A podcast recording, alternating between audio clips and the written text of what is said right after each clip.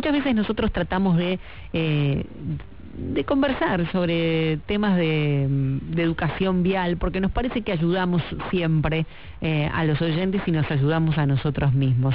Y siempre traemos algo. La otra vez hablamos de las bicicletas, este, bueno, cómo tratar de poner un poquito más de orden de tal manera que todos salgamos beneficiados. Y uno de los temas en los que este, habíamos reparado era que la gente que anda en bicicleta anda sin casco, por ejemplo. ¿Y quién le garantiza que no le va a pasar nada en la cabeza? ¿Y quién nos garantiza a nosotros que si tenemos algún accidente yendo en el auto con alguien en bicicleta, no podemos dañarlo y mucho? Vamos a hablar de esto con alguien que sabe y que nos puede ayudar, Facundo Jaime, que es vocero de Secaitra, que es sobre la importancia del uso del casco, nuestra charla de hoy en este en el marco del Día de la Seguridad Vial en la Argentina. Hola Facundo, Santiago y Gisela te saludan. Buenas tardes. Buenas tardes, Gisela, Santiago. ¿Cómo estás, Facundo? Vos sabés que ayer me acordé de vos, me acordé bien, ¿eh? Pero bajé el vidrio para decirle a un ciclista, usa casco, ¿eh? porque casi encima casi con esta bicisenda complicada de Libertador, eh, tuvimos ahí como un encontronazo. Y se acordó de toda mi familia, ¿eh? lo que me respondió. Así que de casco nada. ¿Qué hacemos para que la gente use casco? Bien, en principio el elemento que hoy yo entiendo es más eh, quizá conducente para tratar de ir torciendo una conducta que lamentablemente a las claras está y ahora les voy a contar un poco por qué, eh, que no, no, no, no es una práctica tan habitual eh, como debería serlo. Eh, en principio, en nuestro país, Santiago, Gisela, estos son datos de la Agencia Nacional de Seguridad Vial, la principal causa de muerte en jóvenes menores de 35 años tiene que ver con siniestros viales. Y del 100% de estos siniestros viales en menores de 35 años, el 70% tiene como protagonista la ausencia o mala colocación de cascos.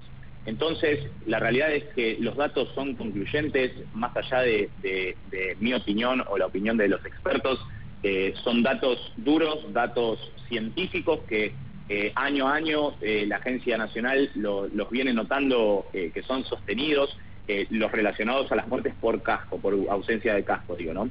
entonces acá yo creo que la principal herramienta, Santiago, tiene que ver con generar conciencia, con, generar la idea de que en, en motovehículos o en bicicletas no hay mm. casi prácticamente siniestros menores porque la velocidad eh, muy muy eh, a muy baja velocidad ya deja de ser un factor eh, relevante porque a 30 kilómetros por hora, 20 kilómetros por hora, una caída sin casco puede hacer que tranquilamente el usuario del motovehículo de la bicicleta se desnuque. La mm. ausencia de casco Sí, Santiago. No, no, Facundo, empezamos hablando de las bicis con Gise, pero recordemos que hace una semana, si no me equivoco, un poquito más, eh, un cantante ¿no? de cumbia falleció por no usar casco, ¿no? con una caída tonta. Exactamente, exactamente, eh, Santiago. La realidad es que eh, también hay que tratar de desconectar la idea de, de, temeridad, de, de no uso casco porque soy un eh, piloto excepcional. No tiene que ver con las habilidades de, quien conduce. Eh, la realidad es que la imprevisibilidad, los, eh, digamos, los terceros, son cuestiones que están completamente fuera de, la órbita de manejo hasta del mejor conductor, hasta de Valentino Rossi, que es quizá el, conductor a nivel mundial más conocido en, motos de carrera. Entonces hay que tratar de desconectar la relación que quizás se le pone a no uso casco porque soy un piloto excepcional y, mis habilidades en el manejo eh, no permiten que yo tenga la idea de que sufre un siniestro, con eh, la imprevisibilidad de los terceros, de la vía, de la humedad de la, de la calzada, de algún pozo que no vemos, de algún desperfecto del motovehículo, es decir, no podemos dejar librar a la suerte algo tan importante porque, insisto, Santiago, en motovehículos no el chasis es el cuerpo, no no hay no hay protección alguna más allá del casco. Hmm. Facundo también hay hay gente que usa casco pero lo usa mal, viste que lo usan como sombrero, no sé si me estoy expresando bien. Usan el casco sin ponérselo entero en la, cabeza, digamos así. De eso también hay mucho, ¿eh? Sí, sí, claramente, Santiago. Acá eh, lo que vale resaltar es que el casco debe proteger mentón, eh, boca, mandíbula, es decir, la parte inferior. y no solo que debe tenerlo cubierto, sino que, como lo, comentabas vos, eh, la importancia de tenerlo abrochado, porque si no lo tenemos abrochado y protagonizamos un siniestro, quizá acá eh, poniendo como factor la velocidad, si venimos circulando a gran velocidad, el casco, si no está abrochado, sale disparado de la cabeza. Entonces la cabeza va a impactar contra el piso, contra eh, algún parante, algún guarray, contra lo que sea, y en el interín, desde el siniestro hasta que impacte, si yo no lo tengo sujetado el casco, es probable que se desprenda y yo absorba con mi cabeza, con mi cráneo, eh, todo el impacto. Entonces, acá la importancia de no solo usar casco, sino usarlo correctamente. Mm. Y en, y en el caso de la bicicleta, ah, recién estás describiendo seguramente el casco de la moto, el casco, como decís, que llega a cubrir el mentón. Y en el caso, en el caso de las bicis, ¿sirve ese casco eh, que vemos eh, que solamente cubre la parte de arriba? Sí, sí, claro que sí. Se presupone que en la bicicleta, obviamente, eh, las velocidades a alcanzar son sensiblemente menores, entonces, para ciertos casos, que, esto también está estadísticamente probado, que los siniestros que puede llegar a, protagonizar un ciclista, per se, ¿no? Siempre que no haya un tercero, o sea, si yo voy por, una, por una avenida y a un ciclista lo arrolla un vehículo a 70 kilómetros por hora, claramente ahí eh, eh, e, e, ese factor externo eh, haría que, el casco este no, no, genere el cuidado necesario para poder salvar esa vida. Pero sin duda, conduciendo por una caída, por cualquier imprevisto como los que comentábamos, ese casco también es bienvenido para asegurar por lo menos la parte superior del cráneo del cráneo del ciclista. Facundo, hace unos días con Gisela charlábamos con la gente de mm, luchemos por la vida. Y salió el tema de la falta de, eh, de, una cultura o de educación vial. ¿Cuál es tu opinión? Como, como cuando teníamos, uno lleva años, en los colegios antes se daba educación vial. Claro, claro, totalmente. Bueno, eh, yo, yo comparto también que, que quizá hay un déficit con respecto a la educación, pero no con respecto a cualquier educación, Santiago, ¿por qué?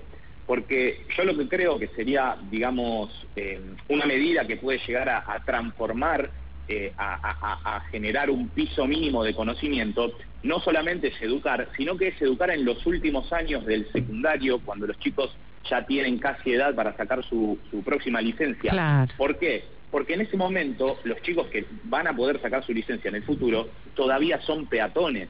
Hmm. Entonces establecemos un piso mínimo y, después en ese cambio de rol también eh, eh, la misma persona va a poder eh, analizar su conducta más empáticamente, más en función del peatón, porque no dejó de ser peatón hace muy poquito tiempo, ¿no? Entonces yo creo que ahí se puede generar algo interesante y un efecto que a mediano y largo plazo se puede llegar a observar hasta en los dígitos de, víctimas fatales, ¿no?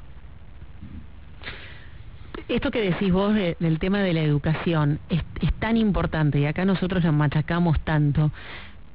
¿Cómo, ¿Cómo se puede hacer para instaurar esto verdaderamente en, la educación? No sé, me imagino pedir charlas con los ministros de educación de turno, eh, hablar con inspectores, digamos, ¿se hace algo en esa línea? ¿Aceptan o no aceptan? Porque hasta el día de hoy no estamos viendo nada. A, ver, por lo menos lo que está en mi conocimiento, yo eh, desde el lado mío, lo digo en el de CAITRA, hemos realizado capacitaciones y charlas en colegios, pero no deja de ser, digamos, en el ámbito privado, es decir, que, del lado privado, digamos, se, está generando. Para mí lo que sería interesante, que obviamente es muy complejo porque sabemos cómo son las distribuciones eh, jurisdiccionales en, nuestro sistema federal, en nuestro país. Pero no es complejo, ¿sabes una cosa? ¿Sabes qué es lo peor? No es complejo. No es complejo, es voluntad pero no, no de ustedes, sino de quienes estén ocupando la cartera de educación de ponerlo en marcha y empezar a, a valorar la vida desde ese lado también. No, no es, no, no, te juro que no es complejo. Es, esos dedos de frente y ganas de hacerlo. Sí, yo, yo, a ver, insisto, siempre, siempre trato de ser muy cauto con, con áreas que no están del todo en mi conocimiento.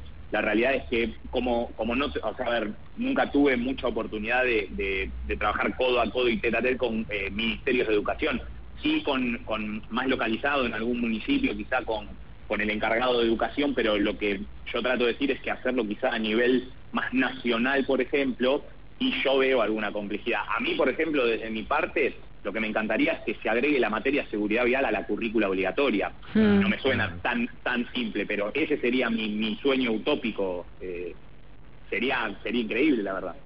Mm. Que, se, Que que no se sea una materia, aunque sea- cortita.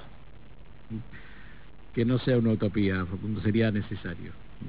Ojalá. Bueno, me gustaría, eh, ¿me podés repetir, nos podés repetir a los oyentes también el dato que diste al principio del, del número de accidentes eh? y, y del, hablaste de un 100% en el caso Exacto. de... Exacto. El, el dato es que en menores de 35 años en nuestro país, los siniestros viales, las muertes a causa de siniestros viales, son el- la principal causa de muerte en menores de 35 años. Y del 100% de esos siniestros de menores de 30, que protagonizan menores de 35 años, el 70% de ese 100% tiene como protagonista una moto, una falta de casco o una mala colocación de un casco.